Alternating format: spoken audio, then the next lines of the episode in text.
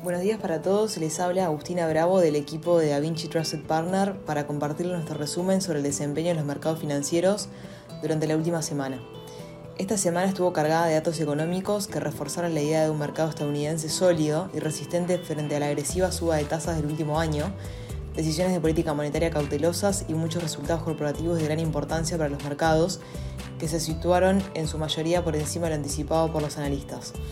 Este cóctel de eventos relevantes guiaron a los mercados por una semana de grandes movimientos en todos los mercados del mundo.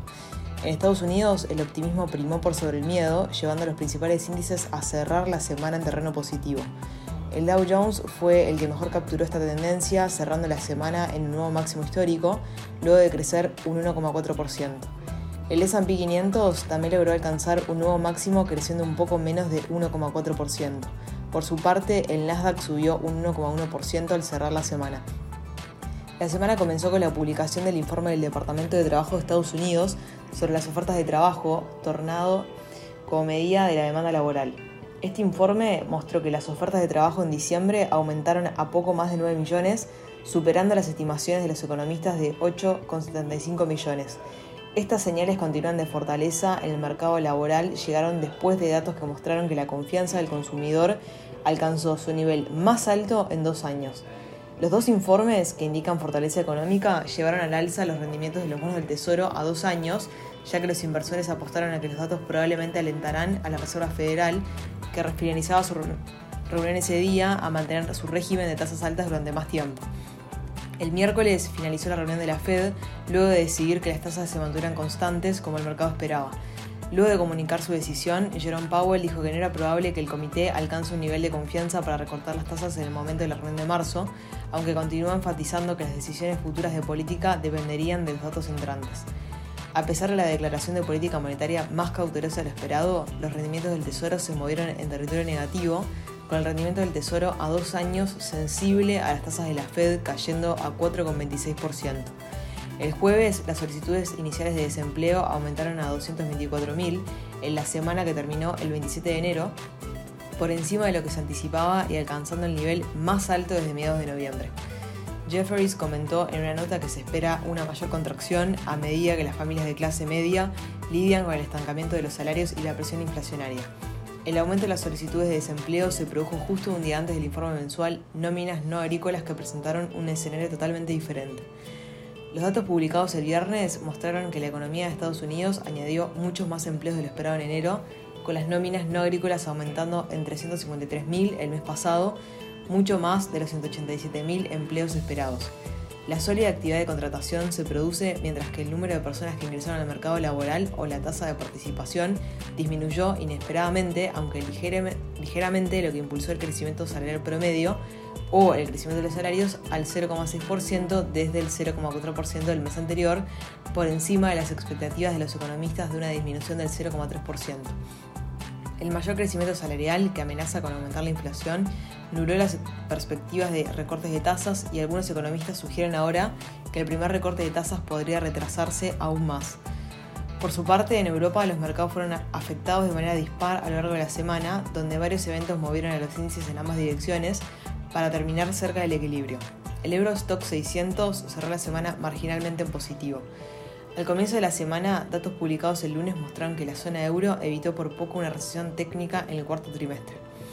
El PBI en los 20 países de la zona euro se mantuvo estable en el cuarto trimestre en comparación con los tres meses anteriores, principalmente gracias al fuerte crecimiento en España y Portugal y un aumento modesto en Italia, mientras que la economía alemana se contrajo en los últimos tres meses de 2023. El jueves fue publicado el índice de precios al consumo de la zona euro, el cual continuó moviéndose en la dirección correcta, con la tasa principal disminuyendo a un 2,8% en enero desde un 2,9% en diciembre. La tasa central, que excluye los precios volátiles de alimentos, energía, alcohol y tabaco, también bajó ligeramente a un 3,3%. Estos datos son bien recibidos por un mercado que espera expectante cuándo comenzará el ciclo de reducción de tasas por parte del Banco Central Europeo. En los mercados asiáticos los resultados fueron dispares dependiendo de la región. Los mercados de Japón subieron durante la semana con el índice Nikkei 225 ganando un 0,8%. Una sólida temporada de ganancias corporativas brindó apoyo, con precios más altos y un turismo fuerte que proporcionaron un impulso en particular a las empresas enfocadas en el mercado interno. El resumen de opiniones de la reunión de política monetaria de enero del Banco de Japón reflejó una creciente confianza entre los miembros del Consejo de Política en que el objetivo de estabilidad de precios ha comenzado a estar a la vista. Por su parte, las acciones en China retrocedieron ante datos económicos desalentadores y noticias negativas sobre el sector inmobiliario, alimentando el pesimismo de los inversores sobre las perspectivas de crecimiento. El índice oficial de gerentes de compras, o PMI Manufactura, subió a 49.2 en enero desde 49.0 en diciembre, debido al aumento de la producción, pero aún se mantuvo por debajo del umbral de 50 puntos que separa el crecimiento de la contracción. El PMI de servicios aumentó ligeramente hasta un sorprendente 50,7 desde 50.4 en diciembre. Por otro lado, un tribunal de Hong Kong ordenó la liquidación de China Evergrande, anteriormente el mayor prometedor inmobiliario del país, después de que la compañía no lograra llegar a un acuerdo de reestructuración con sus acreedores desde que incumplió el pago de sus bonos en el extranjero en diciembre de 2021. Ahora la atención se centra en si la decisión será seguida en la China continental, que tiene un sistema legal separado y donde reside la mayoría de los activos de Evergrande.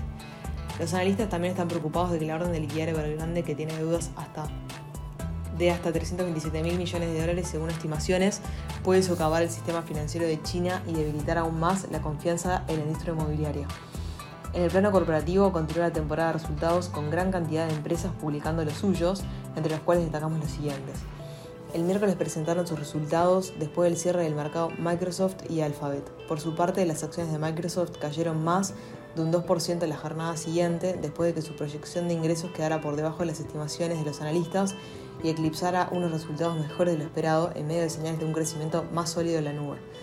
Por su parte, Alphabet cayó más de un 6% debido a que unos ingresos publicitarios menores de lo esperado compensaron unos resultados del cuarto trimestre mejores de lo esperado.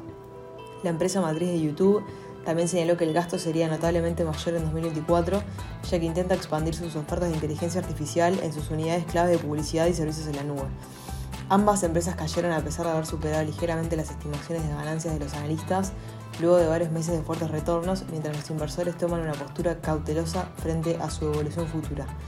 Por otro lado, General Motors subió un 7,8% después de que el fabricante de automóviles proporcionara un pronóstico positivo de ganancias para 2024 y prometiera mayores retornos de capital a los accionistas. El jueves la atención estuvo centrada en la publicación de los resultados de otros tres miembros de las siete magníficas, Meta Platforms, Amazon y Apple. Las acciones de Meta subieron un 20% en la jornada siguiente a medida que la gigante tecnológica anunció su primer dividendo y las recompras adicionales de acciones por valor de 50 mil millones después de que las ganancias trimestrales de la empresa matriz de Facebook se triplicaran con respecto al año anterior. Por su parte, Amazon subió más del 6% de la semana después de que sus resultados del cuarto trimestre superaran las estimaciones de Wall Street gracias al crecimiento de la nube y la fortaleza en el comercio electrónico que impulsaron su desempeño. Por otro lado, Apple pronosticó una disminución en las ventas de iPhone y apuntó a unos ingresos totales de 6.000 millones por debajo de las expectativas, indicando que su producto estrella está perdiendo terreno en el importante mercado chino que representa aproximadamente el 20% de sus ventas, además de estar compitiendo directamente contra Huawei en ese mercado. En la sesión del viernes, la segunda empresa más grande del mundo pudo compensar las pérdidas para terminar el día justo por encima del punto de equilibrio, cerrando la semana un 3,4% abajo. Por último, las acciones de ExxonMobil Corp y Chevron crecieron después de que ambas empresas informaron resultados trimestrales mejores de lo esperado, ya que una mayor producción ayudó a compensar el impacto de la caída de los precios del petróleo. Estamos entrando en una semana más tranquila en términos de datos económicos, pero que será clave para observar cómo los mercados evolucionan luego de la publicación de datos que mostraron una fuerte solidez del mercado laboral estadounidense.